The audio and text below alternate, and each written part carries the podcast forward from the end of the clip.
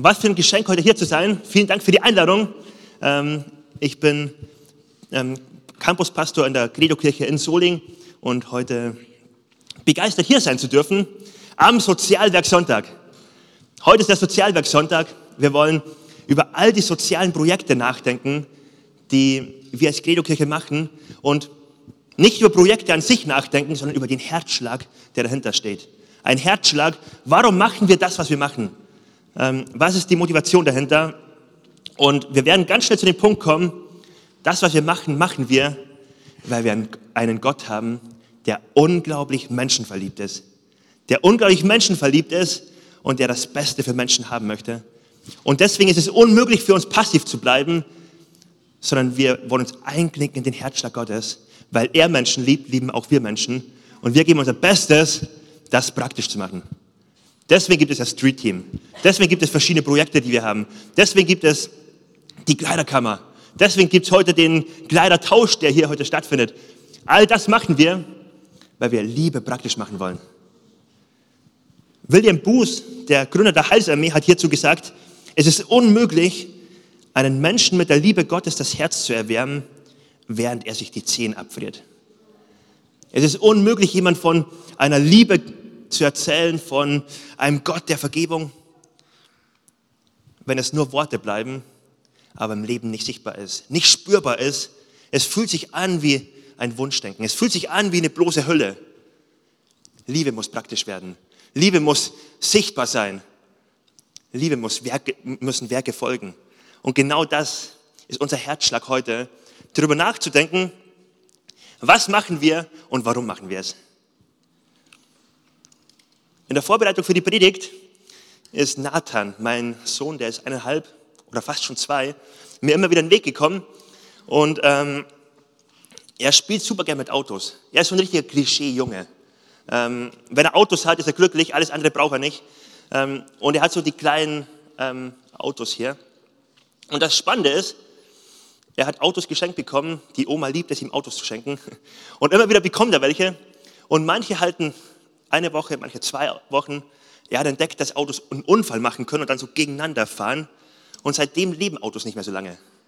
Und manche verlieren nach wenigen Tagen oder nach Wochen die Achse und dann drehen sich die Räder nicht mehr und dann fährt das Auto nicht mehr richtig. Was ich heute hier dabei habe, ist ein Auto und da steht unten drauf, Made in West Germany. Das heißt, es ist mindestens schon, wenn ich 33 Jahre alt, 34, wie auch immer, das ist ein Auto, da haben Generationen mitgespielt. Mal gucken, Edelgard, vielleicht hast, haben deine Kinder auch schon mitgespielt. Ich glaube, das wurde auch verschenkt von einer Familie zur nächsten. Ähm, das haben nicht wir Nathan gekauft, sondern hat die Oma uns geschenkt. Ein Auto, was so alt ist. Und ich kann es euch mal zeigen.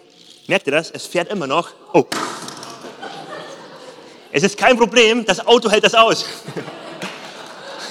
Warum hält es das aus? Das ist made in Germany.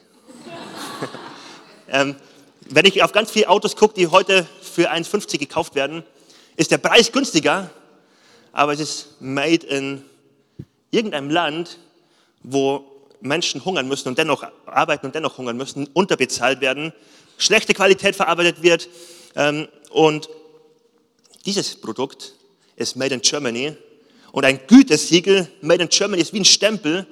Wenn ich etwas kaufe made in Germany, was verbinde ich damit? Ich verbinde automatisch, es ist ein bisschen teurer, ähm, aber das wird halten. Da ist eine Qualität darin, das wird auch meinen Enkeln vielleicht noch gefallen. Ähm, Made in Germany steht für Qualität. Jemand muss nur Made in Germany hören und das Gütesiegel verbindet jemand automatisch mit bestimmten Eigenschaften. Und bei Made in Germany sind es definitiv gute Eigenschaften. Was verbindest du mit dem Gütesiegel IKEA? Schrauben fehlen. Schöne Möbel, aber schwierige Aufbauanleitung. Ähm, es gibt vielleicht verschiedene Punkte, die du verbindest damit, aber es sind auf jeden Fall schöne Möbel, die am Ende rauskommen. Ähm, aber jeder von uns verbindet automatisch etwas damit, wenn er nur einen Begriff hört, wenn er nur ein Gütesiegel wahrnimmt, was über das, über das Produkt steht. Und jetzt ist so die Frage, die ich heute dir stellen möchte, was ist das Gütesiegel über dein Leben? Was verbinden Menschen, wenn sie deinen Namen hören? Was sind die Dinge, die automatisch hochkommen, die sie sofort damit verbinden, ähm, weil es lässt sich nicht voneinander trennen. Qualität und Made in Germany, es passt zusammen. Teurer Preis und Made in Germany, es passt zusammen. Was passt mit dir zusammen? Was verbinden Menschen in deinem Umfeld, wenn sie auf dein Leben gucken? Und heute wollen wir etwas angucken, was mehr als alles andere das Markenzeichen war von Jesus. Was das Gütesiegel war, wenn Menschen mit Jesus in Beziehung waren, das war das, was sie sofort mit ihm verbunden haben. Und jetzt der kurze Überschlag. Wenn wir als Kirche ihm ähnlicher werden wollen, wenn wir als Kirche Jesus nachfolgen wollen, ist das das, was am meisten in uns wachsen sollte. Das, was am meisten spürbar sein sollte in unserem Umfeld. Worum geht es? Es geht darum, Menschen zu lieben. Es geht darum, Menschen verliebt zu sein. Wir haben einen Gott, der ist absolut menschenverliebt. Er muss nicht drüber nachdenken, ob er für oder gegen Menschen ist. Er muss sich nicht drüber nachdenken, bin ich jetzt neutral oder bin ich nicht neutral. Sein Herz schlägt für Menschen. Sein Herz schlägt für Menschen unabhängig von Leistung, unabhängig von Kultur, unabhängig von sozialen Status, unabhängig, ob es ein Nachbar ist, der richtig nervt und immer falsch parkt oder nicht. Sein Herz schlägt für Menschen. Sein Herz ist so weit, sein Herz schlägt für Menschen. Johannes 3, Vers 16, ein Bibelvers, der so bekannt ist, den viele kennen, der Gottes Herzschlag so deutlich ähm, auf den Punkt bringt. Denn Gott hat die Welt so sehr geliebt, dass er seinen einzigen Sohn hingab, damit jeder, der an ihn glaubt, nicht verloren geht, sondern das ewige Leben hat. Gott liebt Menschen. Und es ist unmöglich, Gott zu lieben, aber Menschen nicht zu lieben. Es ist unmöglich, mit Menschen in Konflikt zu sein und von Menschen nichts wissen zu wollen und Menschen innerlich so richtig abneigen zu sein, aber Gott zu lieben. Das funktioniert nicht. Wer Gott liebt, wer von seinem Herzschlag ein bisschen was mitbekommt, der muss Menschen verliebt werden. Der muss anfangen, Menschen zu lieben. Menschen zu lieben ist ein Gütesiegel, was eigentlich Kirchen und Christen haben sollten. Etwas, was über dein Leben stehen soll und glücklicherweise auch so ist. Ich hoffe, auch in deinem Leben. Kannst du mal kurz nachdenken, Skala von 1 bis 10, wie sehr bist du bekannt in deiner Nachbarschaft, in deinem Arbeitsumfeld, dass du jemand bist, der Menschen liebt, der Gutes über Menschen sieht, der wertschätzend mit Menschen umgeht, der vergebungsbereit ist. All die Facetten von Liebe, wie ja Liebe praktisch wird. Das ist nicht etwas, was ich mir heute ausdenke, sondern im Wort Gottes voll tief verankert, im Charakter Gottes verankert. Gott liebt Menschen. Und es ist etwas, was in der Kirchengeschichte sich durchgezogen hat, was Christen, wofür Christen standen, was im Leben von Christen deutlich und spürbar wurde. Und ich habe in der Vorbereitung ein Zitat gefunden. Das ist ein Zitat von einem ähm, Staatssekretär oder Staatsschreiber ähm, im zweiten Jahrhundert unter Kaiser Adrian. Und zwar war das die Zeit, da wurden die Christen immer bekannter und auch in Rom waren, waren die Christen schon bekannt.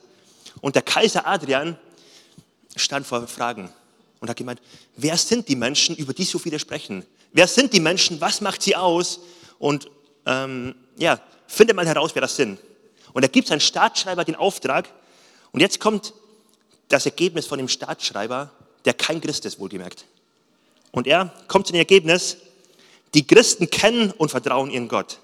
Sie versöhnen sich mit denen, die sie unterdrücken und machen Freunde zu Feinde. Ja, sie tun Gutes für ihre Feinde. Ihre Frauen sind absolut treu und ihre Töchter bescheiden.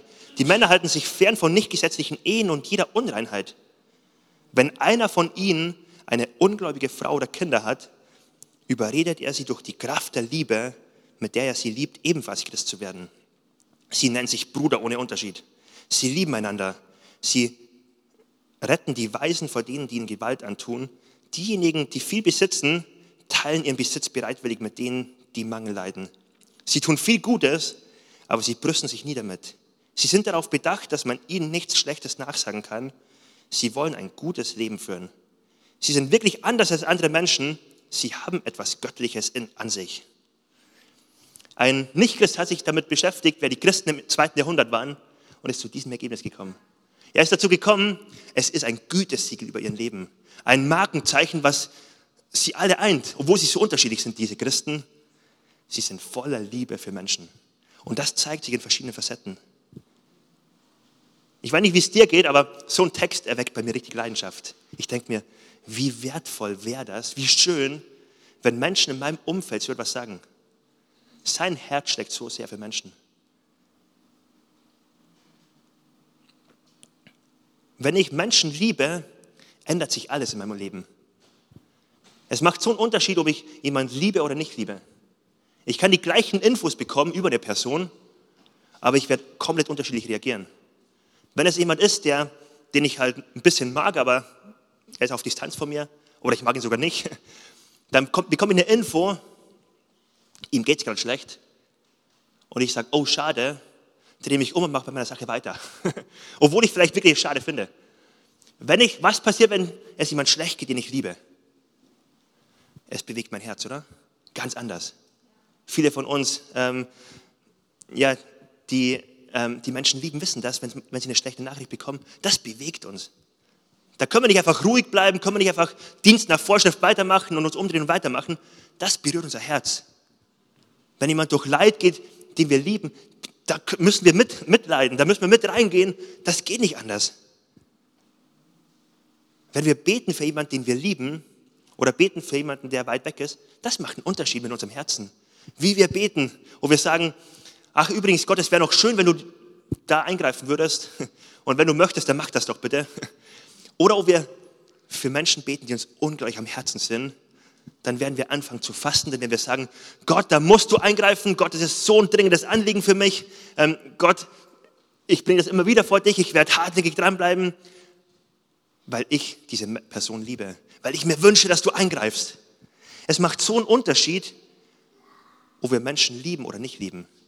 Und ich lade dich ein heute, ein bisschen dein Herz zu prüfen. Und ich lade dich ein, die Perspektive von Jesus, umso ähnlicher du ihm wirst, umso mehr wirst du menschenverliebt sein.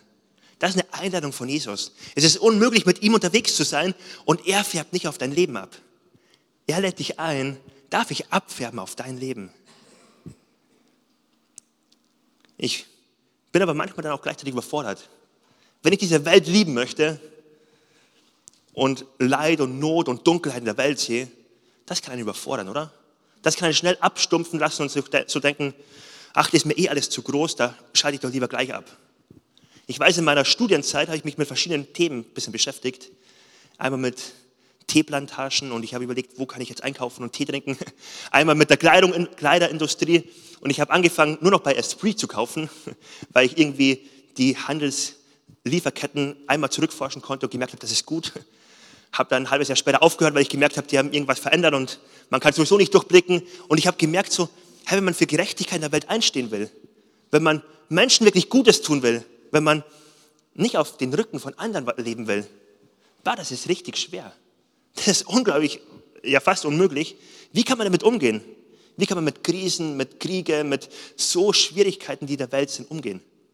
Und jetzt haben wir über das Globale gesprochen. Wie kann ich mit meinem Nachbarn umgehen?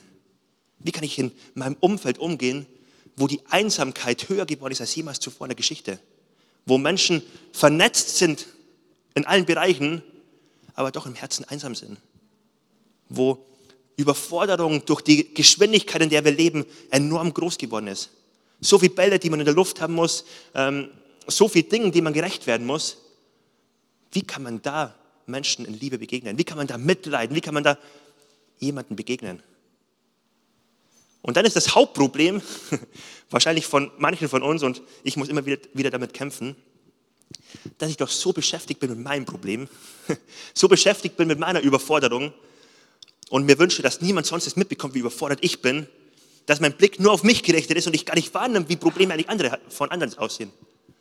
Und dass ich so auf mich selbst fokussiert bin und mir denke, die Welt ist doch in Ordnung, allen anderen geht es gut, nur mir nicht. Und ich eigentlich gar nicht wahrnimmt, dass ich das gar nicht mitbekomme, weil ich nur auf mich fokussiert bin. Christen, die Jesus ähnlicher werden, werden zu Menschen, die den Blick hochheben, auf Menschen gucken, mit Menschen Leben teilen und plötzlich feststellen, ich muss mich gar nicht verstecken mit meiner Not. Ich muss mich nicht verstecken mit meiner Überforderung, denn anderen geht es auch nicht besser als mir. Ich darf Überforderung teilen und ich darf darin ein Segen sein für andere. Und ich darf Menschen begegnen in ihrer Not. Und ich muss nicht runtergucken auf andere. wenn ich auf diese Not gucke, wenn wir auf diese Not gucken, dann können wir feststellen, direkt am Anfang der Predigt oder in der Mitte der Predigt, ähm, Jesus ist nicht neutral. Wenn Jesus Leid sieht, wenn Jesus Menschen in Not sieht, er kümmert sich. Jesus kümmert sich um Menschen. Sein Herz schlägt für Menschen. Und er hat die beste Antwort auf Not und Überforderung in der Welt. In der Welt ist so viel Dunkelheit, so viel Überforderung, Not, Leid, alles Mögliche. Aber Jesus hat die beste Antwort, die es gibt. Und jetzt halte ich mal fest. Wir lesen einen Bibelvers und ich bin gespannt, ob du verstehst, was die Antwort ist. Die Antwort von Jesus ist genial. Matthäus Kapitel 5, Vers 14. Jesus sagt, im Blick auf die Dunkelheit, die in dieser Welt ist, ihr seid das Licht der Welt. Es kann eine Stadt, die auf einem Berg liegt, nicht verborgen bleiben. Man zündet auch nicht ein Licht an und setzt es unter den Scheffel, sondern auf den Leuchter. So leuchtet es allen, die im Haus sind. So soll euer Licht leuchten vor den Leuten, dass sie eure guten Werke sehen und euren Vater im Himmel preisen. Ein Bild der Not, eine Dunkelheit, die da ist. Und Jesus hat die Antwort. Jesus kümmert sich um Menschen in dieser Welt. Jesus ist nicht gleichgültig. Er hat einen Plan, wie Menschen begegnet werden soll. Und er spricht zu seinen Nachfolgern, wenn du Christ bist heute, er spricht zu dir, du bist das Licht der Welt. Mit anderen Worten, du bist die Antwort. Du bist die Lösung für Dunkelheit in dieser Welt. Du bist die Lösung. Und ich stelle mir das vor, das Licht der Welt, also man kann sich vorstellen, in einem Raum, wo plötzlich Licht da ist und man hat Ordnung. Ich stelle mir das vor wie so ein Leuchtturm auf einem weiten Meer. Plötzlich ist ein Licht da, Schiffe haben Orientierung. Durch das Licht werden Schiffe nicht mehr am Felsen zerschellen. Durch das Licht ist Hoffnung da. Durch das Licht ist Orientierung da. Durch das Licht ist Sicherheit da. So ein großer Unterschied. Und Jesus sagt, in dieser Welt lade ich dich ein, diese Rolle einzunehmen. Lade ich dich ein, die Lösung zu sein. Wow. Ich weiß nicht, wie es dir geht, ob du jetzt denkst, yes, bin ich. Hammer, genau so sehe ich mich in meinem Umfeld. Oder ob du, ob du dir denkst, Gott, du hast einen Fehler gemacht. Gott, hast du nicht Plan B? Was wäre Plan B? Wie könntest du da eine Lösung finden? Aber Gott hat keinen Fehler gemacht. Er möchte mit dir einen Weg gehen. Er möchte dich an der Hand nehmen und sagen, hey, willst du dich einklinken in mein Herz für diese Welt? Willst du dich einklinken in meine Liebe, wie ich Menschen begegnen möchte? Wie ich Menschen Hoffnung geben möchte? Wie ich Menschen eine neue Perspektive schenken will? Wie ich Sicherheit, Wertschätzung Menschen entgegenbringen will? Und er lädt uns ein, Teil von seiner Rettungsmission zu sein. Wie kann man das verstehen, wenn Jesus sagt, du bist das Licht der Welt? Ich meine, das Licht der Welt ist ja schon so fundamental. Wir haben es jetzt mit dem Leuchtturm angeguckt. Man könnte es dann auch biologisch angucken, dass man feststellt, Licht ist wirklich zum Leben notwendig. Ohne Licht werden Pflanzen keine Photosynthese haben. Es wird kein Leben entstehen. Ohne Licht funktioniert es nicht. Licht ist so zentral biologisch, aber auch geistlich. Kein Mensch kann ohne das Licht von Jesus überleben. Man kann überleben, man kann irgendwie leben, aber man wird nicht dieses Leben in Fülle haben, von dem Gott spricht. Man wird ohne Hoffnung nicht leben können. Das Licht ist so zentral und dann ist die Frage, was meint Jesus damit? Und eine weitere Antwort darauf finden wir in Johannes 8, Vers 12. Da heißt es, da redete Jesus abermals zu ihnen und sprach, ich bin das Licht der Welt. Wer mir nachfolgt, wird nicht wandeln in der, wandeln in der Finsternis, sondern wird das Licht des Lebens haben. Wer mir nachfolgt, der wird erleben, wie mein Licht in seine Dunkelheit hineinscheint. Mit anderen Worten sagt Jesus, ich bin in die Dunkelheit gekommen, um Licht hineinzubringen. Und dort, wo mein Licht hineinleuchtet, wird Dunkelheit gehen. Dunkelheit wird gehen. Tod wird gehen, mein Leben wird entstehen. Hoffnungslosigkeit wird gehen, meine Hoffnung wird hineinkommen. Negatives Denken und Reden übereinander wird abnehmen. Meine Wertschätzung, meine Zusprüche, sie werden zunehmen. Das ist Gottes Perspektive ähm, auf dein und auf mein Leben. Und er spricht davon, wer mir nachfolgen wird, der wird nicht wandeln, wandeln in der Finsternis, sondern wird das Licht des Lebens haben. Er wird das Licht des Lebens haben. Etwas verändert sich in meinem Leben grundlegend. Ab dem Moment, wo ich Gott kennenlerne, wird etwas neu. Wenn wir Jesus nachfolgen, gehen wir von der Dunkelheit in sein Licht, von der Hoffnungslosigkeit in sein Licht, in seine Hoffnung hinein. Und ich weiß nicht, wie es dir ging, als du Christ wurdest, aber im Rückblick auf mein Leben, ich kann das ganz genau so sagen. Ich habe kein unglaublich schlechtes Leben vorher geführt. Menschen aus meinem Umfeld haben nicht gesagt, Dominik, du bist der hoffnungsloseste Fall überhaupt und mal gucken, was überhaupt passieren kann in deinem Leben. Ich habe irgendwie meinen Fußballverein gehabt, ich war glücklich, war zufrieden, habe vier Abende oder Tage in der Woche Fußball gespielt. Ähm, das war mein Leben, ich war happy damit. Aber gleichzeitig habe ich innere Fragen in meinem Leben gehabt, ähm, die einfach tief da waren, die einfach tief verankert waren. Fragen, die über das Leben hinausgingen. Fragen, wofür ich eigentlich hier lebe. Was ist das Ziel hier? Ist es das Ziel, eine gute Zeit hier zu haben und das war's? Und in meine Fragen, in meine inneren, innere Unsicherheit hinein, in meine Ängste hinein, die ich da in dem Moment hatte, lebe ich gerade mein Leben eigentlich am Leben vorbei? Lebe ich an meinem Lebenssinn und Ziel vorbei? Werde ich irgendwann zurückgucken und sagen, es hat sich eigentlich nicht gelohnt, es war eine gute Zeit, aber mehr auch nicht. In diese all die Fragen und Ängste und Unsicherheit hinein kam Gottes Licht. Und es kam Gottes Bestimmung in mein Leben. Und Gottes Sicherheit in mein Leben. Sein Licht hat hineingeleuchtet, weil er mir in seiner bedingungslosen Liebe begegnet ist. Weil er mir gezeigt hat, er hat mich wirklich auf dem Schirm. Das bedeutet für mich ganz konkret, ich lebe nicht mehr in der Finsternis, sondern ich werde in dem Licht leben. Und jetzt geht aber Gott ja einen Schritt weiter und sagt, das ist nicht das Ziel, dass mein Licht in deinem Leben ist, dass du Hoffnung hast, dass du Ewigkeit bei mir hast. Das ist nicht das Ziel, das ist der Startpunkt. Das ist der Startpunkt, wo du jetzt Teil meiner Mission bist. Und ab jetzt gehe ich einen Schritt weiter und sage, du bist das Licht der Welt. Es hat angefangen, Gott kam in die Dunkelheit. Dann, Jesus sagt, wer zu mir kommt, wer bei mir ist, wer mir nachfolgt, in den wir das Licht hineinkommen. Und dann Matthäus 5, du bist das Licht in der Welt. Ich habe einen Auftrag für dich. Wenn du jetzt bei mir bist, ist das der Startpunkt für einen Auftrag, den ich mit deinem Leben habe. Es wirkt überfordernd. Wo kann ich Hoffnung geben? Aber es ist eigentlich so eine einfache Antwort, so eine schöne Antwort. Hoffnung geben bedeutet, ich muss nicht in mir irgendwas produzieren. Ich muss nicht eine, eine eigene Strahlkraft entwickeln und mir Mühe geben, irgendwie zu leuchten. Es bedeutet, ich darf reflektieren, was Gott in mein Leben hineingelegt hat. Ich darf reflektieren und wiedergeben, wo Gott in mein Leben hineinscheint. Ich darf mich verändern lassen. Sein Licht scheint in mein Leben und es wächst eine Pflanze, es wächst, es beginnt etwas zu wachsen. Und ich darf das ähm, Menschen zeigen. Ich darf hineinleuchten und strahlen, weil ich angestrahlt bin von Jesus. Was bedeutet das konkret? Gott hat in dem Moment, wo ich mit ihm unterwegs bin und umso mehr ich mit ihm unterwegs bin, ändert Gott mein Denken über Menschen. Mein Denken, was vorher vielleicht geprägt war von auch Minderwert. Ich muss mich vergleichen. Ich muss Fehler bei anderen suchen, damit ich selbst mit mir zufrieden sein kann. Umso mehr ich bei Gott unterwegs bin, ändert sich das. Und ich bekomme eine andere Sicht auf Menschen. Ich darf Menschen lieben und Stärken suchen und Schätze suchen, wo Gott was hineingelegt hat. Das ist keine Kleinigkeit, sondern das ist ein großes Ding. Warum? Gottes Licht hat in meinem Leben eine neue Identität geschenkt. Ich muss mich nicht mehr vergleichen. Lass dir das als Zuspruch geben über dein Leben. Du musst dich nicht mehr vergleichen.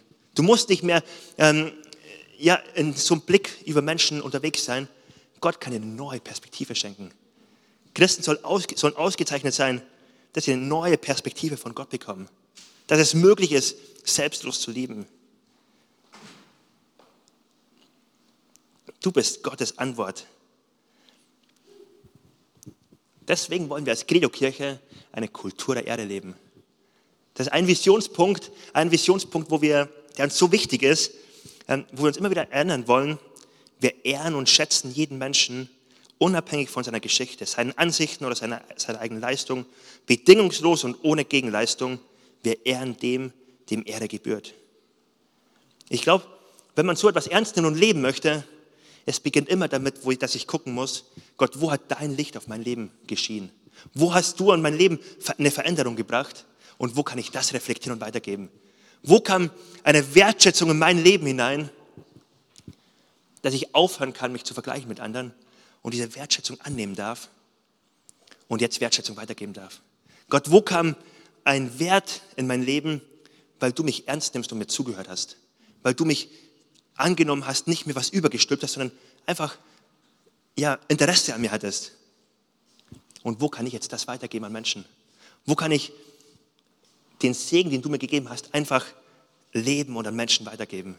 Christen sind Menschen, die Spuren in ihrem Leben hinterlassen, einfach darum, weil sie so reich beschenkt wurden von Gott.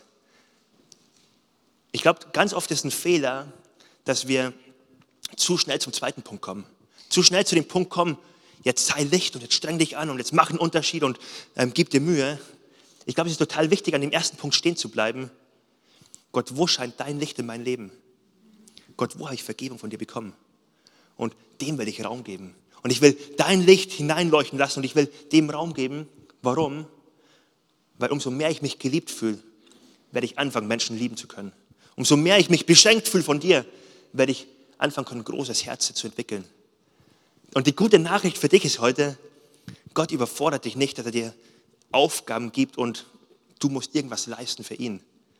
Der erste Schritt ist, Gott lädt dich ein, sein Licht in dein Leben hineinleuchten zu lassen, dem Raum zu geben und umso mehr du erfahren darfst, wie er dich reich beschenkt, umso mehr darfst du auch geben. Es ist ein Durchfluss, den Gott uns schenkt. Und heute ist die Frage ein bisschen an dich, wo kannst du dein Licht scheinen lassen? Wo gibt es Dinge in deinem Leben, wo du merkst, da bist du so reich beschenkt worden von Gott? Da hat er etwas in dein Leben hineingelegt und du kannst anfangen, es weiterzugeben. Wo ist Ermutigung in dein Leben gekommen und du solltest anfangen, das weiterzugeben? Wenn wir so nah an Gottes Herz unterwegs sein wollen, wenn wir ihm nachfolgen wollen, ist es unmöglich, einfach nur als Empfänger, dazustehen und zu sagen, Gott, es kümmere dich mal um mich, sondern es ist, es ist unmöglich, nicht ein Herz für Menschen zu entwickeln. Es ist unmöglich, nicht sich in den Herzschlag Gottes einzuklicken und zu sagen, Gott, wie du Menschen liebst, will ich auch anfangen, Menschen zu lieben. Und wo dein Leben, dein Licht in mein Leben geschienen hat, ich möchte es weitergeben. Und in dem Vers, Matthäus 5, mahnt dann Jesus ein bisschen an und sagt, das Licht leuchtet und es leuchtet automatisch, weil wenn jemand mir nachfolgt, Licht ist hineingeleuchtet und es muss leuchten, es geht nicht anders. Und er mahnt nicht an, dass er sagt, leuchte doch endlich, sondern er sagt, wenn du bei mir bist, wirst du automatisch leuchten. Aber es gibt eine Gefahr, dass Jesus sagt, stell es aber nicht unter den Scheffel. Stell es nicht unter den Scheffel und versteck es nicht, sondern lass dein Licht leuchten in dieser Welt. Lass es leuchten, dass Menschen sehen, was ich in deinem Leben getan habe. Lass Menschen sehen, welche bedingungslose Liebe du erlebt hast, welche Hoffnung du einfach so geschenkt bekommen hast. Lass Menschen es sehen und stell es nicht unter den Scheffel. Wenn man das rein logisch anguckt, ist ja so unlogisch und so dumm, ein Licht anzuzünden und einen Deckel drüber zu machen. Macht doch niemand. Das passiert mir manchmal versehentlich, wenn ich mein Handy einstecke und die Taschenlampe anhabe. Aber sowas macht man nicht. Also das macht man nicht absichtlich, Warum gibt es Christen, warum gibt es Menschen, die es doch machen? Dass man doch das Licht unter den Scheffel stellt. Warum muss Jesus das überhaupt sagen? Und ich weiß nicht, ob ich zum Ergebnis gekommen bin, vielleicht hast du ein Ergebnis in deinem Leben entdeckt. Aber ich glaube, ganz oft ist es so, dass wir, das, was ich am Anfang gesagt habe, dass uns das passiert, dass wir so beschäftigt sind mit uns selbst, so beschäftigt sind, auf unsere Probleme, auf unsere Nöte, auf unsere Herausforderungen zu gucken, den Kopf so nach unten haben und gar nicht wahrnehmen, wo eigentlich eine Dunkelheit um uns herum ist, wo es so wichtig wäre zu leuchten. Dass wir eigentlich gar nicht wahrnehmen, wo wir eine Ermutigung bekommen haben, wo wir eigentlich eine Ermutigung sein könnten. Dass wir ganz oft auf uns selbst gucken und gar nicht merken, hey, Moment mal, Gott hat mich jetzt in ein Umfeld reingestellt, wo ich so leuchten könnte. Und der Blick nach unten muss eigentlich gar nicht sein, weil ich habe meinen Versorger, der sorgt für mich. Ich habe meinen Gott, der ist für mich. Ich muss nicht mich selbst an erster Stelle haben und alles um mich selbst drehen. Ich darf ihn an erster Stelle setzen. Ich glaube, ganz oft fehlt uns das Bewusstsein im Alltag. Gott hat gesagt, wir, sind, wir dürfen Licht sein, wir dürfen leuchten. Manchmal kann es auch eine Herausforderung sein, dass wir nicht leuchten. Warum? Weil wir auf andere herabgucken. Weil wir auf andere herabgucken und sagen, hey, ich muss dir jetzt echt nicht helfen, weil du musst einfach dein Leben auf die Reihe bekommen. Mach das so, so und so und dann läuft dein Leben auch. Und du bist selbst schuld, weil du hast Entscheidungen getroffen, die bringen dich jetzt dorthin, wo du jetzt bist. Und das ist doch nicht mein Problem, ist ein Problem. Und da man vom hohen Ross manchmal so die Welt meint zu verstehen und zu beurteilen. Als Licht zu leuchten bedeutet, nicht auf jede Frage eine Antwort zu wissen. Nicht alles erklären zu müssen, warum was passiert ist. Als Licht zu leuchten heißt die Lösung zu sein. Nicht erklären zu können, warum was passiert ist, sondern die Lösung zu sein, indem man sagt, komm, ich verstehe auch manche Sachen nicht, aber darf ich dich ermutigen, das ist das, was Gott dazu sagt. Das ist die Perspektive, die wir jetzt einnehmen dürfen gemeinsam. Ich möchte auf die Zielgerade kommen und einfach ähm, ein, zwei Fragen stellen, die jeden von uns vielleicht kurz helfen können, ähm, ein bisschen einzuordnen, wo du heute stehst, was vielleicht dein nächster Schritt sein kann. Wo nimmst du in deinem Umfeld wahr, dass Dunkelheit ist, wo du als Licht leuchten darfst? Ich lade ihm ein, ganz konkret an Personen zu denken, ganz konkret zu denken, an Menschen zu denken in deinem Umfeld, wo du Gottes Auftrag ganz neu wahrnehmen kannst für dich. Jesus sagt, ich liebe Menschen, ich liebe diese Welt, mein Herz schlägt dafür. Und die Antwort bist du. Und Jesus überfordert dich nicht damit, sondern er lädt dich ein, dich einzuklinken. Und die Frage ist, wo ist Dunkelheit in deinem Leben, wo du heute neu anfangen kannst, für Menschen zu beten, Menschen zu ermutigen und das Licht, was in dein Leben hineingeleuchtet ist, einfach weiterzugeben. Einfach davon zu erzählen, was Gott in deinem Leben Schönes gemacht hat. Eine andere Frage könnte sein, wann hast du das letzte Mal selbstlosen Preis bezahlt, um jemand anders etwas Gutes zu tun? Ist eine Retterliebe da? Ist da eine Menschenliebe da von, bei dir, die angesteckt ist von der Leidenschaft von Jesus? Die angesteckt ist von seiner Leidenschaft für Menschen? Wir haben angefangen die Predigt mit Johannes 3, Vers 16. So sehr hat Gott die Welt geliebt. Du darfst deinen Namen einsetzen. So sehr hat Gott dich geliebt, dass er alles aufgegeben hat, weil du ihm so wertvoll bist. Und das ist ein Vers, den darf man gerne auswendig lernen. Johannes 3, Vers 16. Ein weiterer Vers, den man auch gerne auswendig lernen darf, ist 1. Johannes 3, Vers 16. Ein so ermutigender Vers, der damit eng zusammenhängt. Da heißt es, wir haben die wahre Liebe darin erkannt, dass Christus sein Leben für uns gegeben hat. Deshalb sollen auch wir unser Leben für unsere Brüder einsetzen. Jesus bleibt nicht dabei stehen, dass er sagt, mein Licht leuchtet auf dein Leben. Ich habe alles für dich gegeben. Das ist nicht das Ziel, das ist der Startpunkt. Jesus kommt zu dem Punkt und sagt, weil ich jetzt alles für dich gegeben habe, lade ich dich ein, ein selbstloses Leben zu führen, was geprägt ist davon, Menschen zu lieben. Menschen zu dienen, die Liebe praktisch weiterzugeben. Das ist Gottes Perspektive auf dein und auf mein Leben. Lass uns doch gemeinsam aufstehen. Ich weiß nicht, wo Gott dir gerade einen Punkt gezeigt hat, wo du vielleicht umkehren möchtest und sagst, boah, ich möchte echt meine Haltung dieser Person gegenüber verändern. Und vielleicht gibt es gute Gründe, warum du schimpfst über die Person, warum du enttäuscht bist über die Person. Vielleicht gibt es gute Gründe, warum sie dich nervt. Aber ich lade dich heute ganz neu ein, eine Haltung einzunehmen, wo du sagst, ich möchte Menschen lieben. Menschen lieben, die es nicht verdient haben. Menschen lieben, ja, die ich eigentlich nicht naturell lieben will, sondern ich möchte sie lieben, weil ein, eine Liebe in mein Leben gekommen ist, die ich nicht beschreiben kann. Weil ich überwältigt wurde von Gottes selbstloser Liebe, die ich nicht verstehen, nicht erklären kann, die ich einfach ja, in mein Leben wirken lassen kann und wo ich so überfordert bin weil sie so schön ist. Und weil das in mein Leben kam, deswegen bin ich befähigt, jetzt Menschen zu lieben, über die ich eigentlich schlecht reden würde. Aber ich will anfangen, gut über sie zu reden. Und ich will anfangen zu vergeben und ich will anfangen zu ermutigen in ihrem Leben. Ich will anfangen, für sie zu beten. Warum? Weil mein Gott sie liebt. Weil ihr Wert nicht in dem hängt, was sie machen, sondern an dem liegt, was Gott in, in sie hineingelegt hat. Welche geniale Sicht ist das, die Gott auf Menschen hat?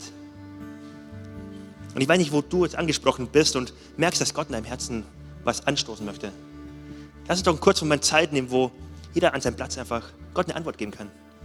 Ich möchte von vorne beten und ich lade dich ein, jetzt wirklich Dinge festzumachen vor Gott. Jesus, ich danke dir, dass wir erleben dürfen, wie, wie, wie gut du uns begegnest. Dass du uns selbstlos uns in deinen Arm nimmst, dass du uns annimmst, dass du uns Berufung, Bestimmung gibst für unser Leben, dass du uns nicht an unseren Fehler rufst, nicht an unserem Fehler Identität schenkst, sondern dass unsere Identität an dir hängt, an dem, was du sagst, dass du sagst, dir ist vergeben, du bist geliebt, du bist angenommen, und danke, dass das über mein Leben gilt, dass das über jeden Einzelnen hier gilt, der zu dir gehört. Und ich danke dir, dass davon ausgehend wir in dieser Bestimmung leben dürfen, dass wir Licht sein dürfen, weil wir das Licht reflektieren dürfen, dürfen was du uns gibst. Und ich danke dir jetzt, dass du einzelnen Menschen wirklich anstößt und ja, so viel Hoffnung schenkst, so viel Liebe schenkst für Menschen. Danke, dass wir angesteckt werden dürfen von der Liebe, die du hast für Menschen. Amen. Und ich möchte am Ende noch, jetzt wo wir so stehen und in der Gebetshaltung vor Gott sind, eine Frage stellen, die dir helfen kann, ein Leben mit Gott zu starten. Wenn du heute hier bist und sagst, ich kenne Gott noch nicht, sein Licht ist noch nicht in mein Leben hineingekommen, mein Leben wirkt äußerlich vielleicht gar nicht so schlecht, vielleicht auch schon, vielleicht aber auch nicht, aber in meinem Herzen ich diese Dunkelheit. In meinem Herzen spüre ich, wie ich mit Leid, mit Unvergebenheit, mit Dingen überfordert bin, mit Schuld überfordert bin und ich brauche Jesus. Das ist die schöne Nachricht. Jesus hat nicht gefragt und er fragt auch jetzt nicht, ob du es verdienst. Was du geleistet hast, um es zu bekommen. Er begegnet komplett selbstlos in Liebe, selbstlos mit Vergebung. Er lädt ein, einen Neustart mit ihm zu wagen.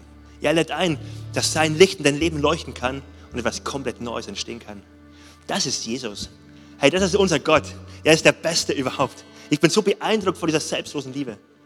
Boah, wie ich sie erleben durfte und heute vielleicht du erleben darfst. Das ist nicht normal. Da möchte ich mich nicht daran gewöhnen, es einfach so als selbstverständlich wahrzunehmen. Hey, mein Gott, begegnen wir mit selbstloser Liebe. Und wenn du heute hier bist und merkst, du brauchst das in deinem Leben, dann lade ich dich ein, dass wir gleich gemeinsam ein Gebet sprechen und du laut mitbeten darfst. Du darfst einfach jetzt, wenn du möchtest, deine Hand heben und sagen, hey, hier bin ich Gott. Ich, für mich soll das gelten. Ich möchte ähm, das annehmen für mein Leben. Und dann wollen wir gleich gemeinsam ein Gebet sprechen und dir helfen, das festzumachen. Und als ganze Kirche wollen wir da auch gleich gemeinsam mitbeten. Das Gebet wird jetzt vorne angezeigt und ich lade uns ein, einfach den Blick nach vorne zu richten und das Gebet laut mitzubeten, wenn du möchtest. Und das nicht einfach nur so runter zu beten, sondern ganz bewusst, ganz neu als Bekenntnis, Jesus, so will ich dir nachfolgen. Los geht's. Jesus, ich weiß, dass du mich liebst. Es gibt nichts, was ich tun könnte, damit du mich mehr liebst. Und durch nichts, was ich tue, würdest du mich weniger lieben. Du bist für mich gestorben und auferstanden. Ich glaube an dich Du bist mein Gott, mein Retter und mein Herr. Bitte schenke mir die Vergebung meiner Schuld. Ich möchte als dein Kind leben und du sollst mein ganzes Leben bestimmen. Ich danke dir, dass ich durch dich wirklich frei bin und ein Leben in Ewigkeit habe. Amen. Amen. Lass uns mal allen, die die Entscheidung getroffen haben, einen richtig dicken Applaus geben. So stark. Wenn du diese Entscheidung zum ersten Mal getroffen hast, und es ist ganz wichtig als Kirche, dass du nicht alleine bleibst damit.